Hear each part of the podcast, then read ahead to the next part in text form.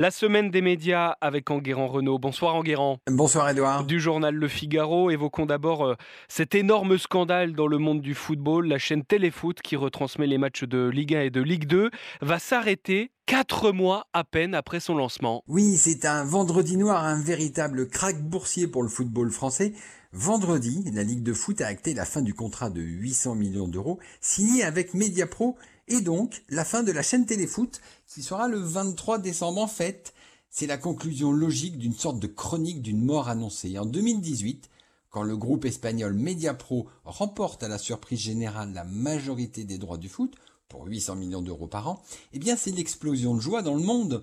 Dans la foulée, la France devient championne du monde pour la deuxième fois et tout le monde baigne dans une douce euphorie. On est champion du monde, on a Neymar et Mbappé au PSG et Marseille sera toujours Marseille. Sauf que très vite, euh, le doute euh, s'est instillé. Oui, dès les premières déclarations, Raume Roures, le patron de Mediapro, a semé la confusion. Il affirme que sa future chaîne sera commercialisée 25 euros par mois et qu'elle rassemblera entre 3 et 4 millions d'abonnés. Là, tout le monde a tiqué.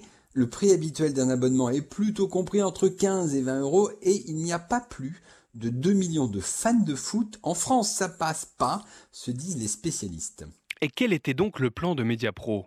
Alors en fait, Mediapro a tenté une sorte de grand hold-up. Il paye les droits du foot, 800 millions d'euros par an, et après, il est allé voir SFR, Orange, Bouygues Télécom et Canal+, pour leur demander chacun 200 millions d'euros de minimum garantie pour retransmettre sa chaîne. 4 fois 200 millions d'euros égale 800 millions, Bingo. Mais il y a un mais. Le problème, c'est qu'aucun des distributeurs n'a voulu payer les fameux 200 millions d'euros en cash. Ils ont tous dit à Mediapro, ok, on retransmet ta chaîne, mais tu ne seras payé qu'en fonction du nombre d'abonnés. Et là, le hold-up a tourné court. Mediapro a 500 000 abonnés à 25 euros par mois. Ça fait un rapide calcul, 150 millions d'euros par an.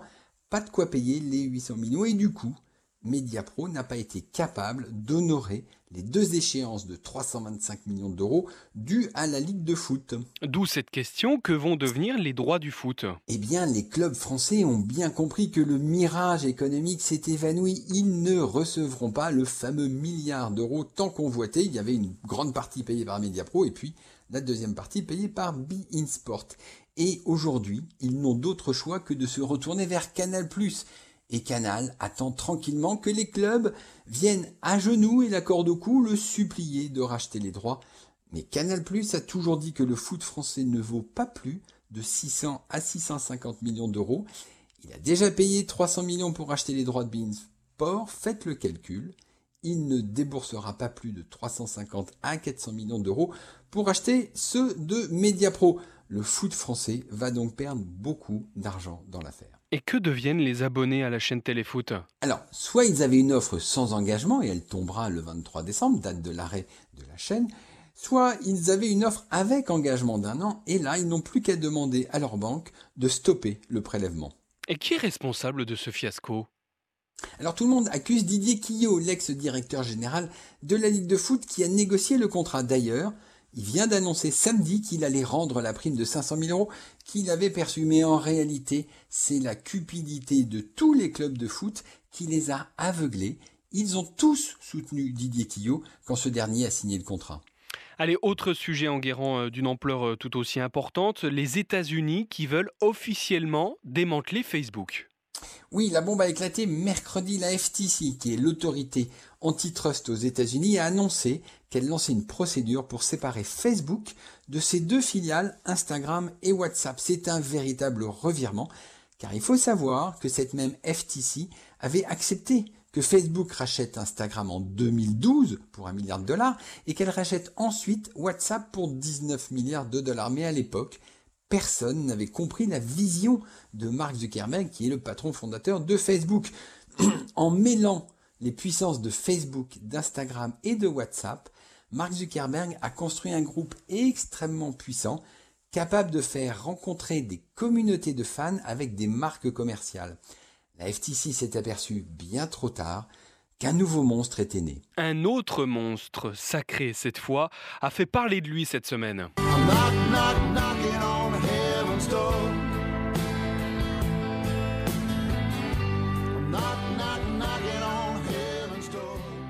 Et oui, vous l'avez reconnu, c'est Bob Dylan, chanteur pop contestataire, prix Nobel de littérature et maintenant businessman avéré. Il vient de vendre à Universal Music l'ensemble du catalogue de ses chansons pour 300 millions de dollars. C'est la plus grosse opération de ce genre dans le monde de la musique. On ne se lassera jamais de Bob Dylan. Allez, sans transition aucune, parlons un peu de chez nous. Vincent Giret, le patron de France Info, devient directeur de l'information et des sports de Radio France. Oui, c'est un tout nouveau poste au sein de la Maison Ronde. Vincent Giret va coordonner les quatre rédactions du groupe, celles de France Inter, de France Info, de France Bleu et de France Culture, mais toutes ces rédactions resteront indépendantes. Et désormais, c'est Jean-Philippe Baye qui prend la tête de France Info qui était jusque-là directeur de la rédaction de France Info. Merci beaucoup Enguerrand Renault pour la semaine des médias. À la semaine prochaine.